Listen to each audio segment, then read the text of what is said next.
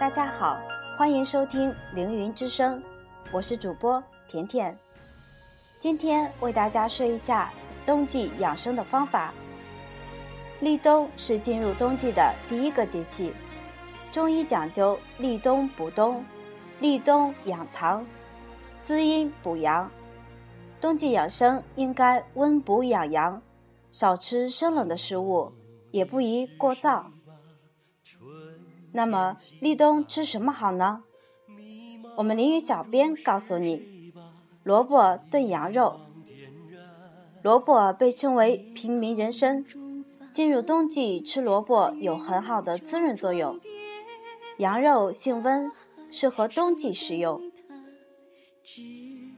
坚果类的食物中富含油脂，冬季进补是非常好的选择。冬季的时候，不妨也适当吃一些坚果，诸如芝麻、花生等，都是不错的选择。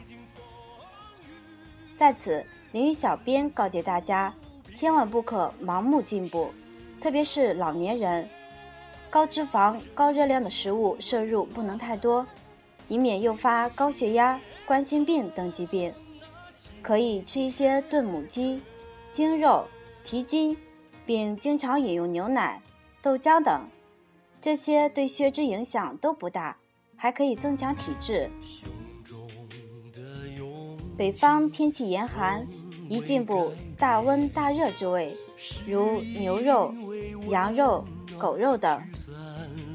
而长江以南地区气候较北方要温和得多，应进补清补甘温之味，如鸡肉、鸭肉、鱼类等。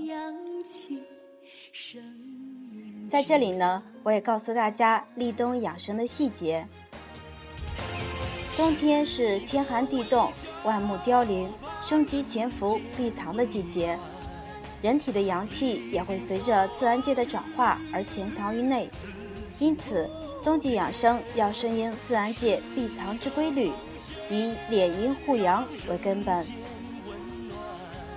在精神调养上，要做到控制情志活动，保持精神情绪的安宁，避免烦扰，以使体内阳气得以潜藏。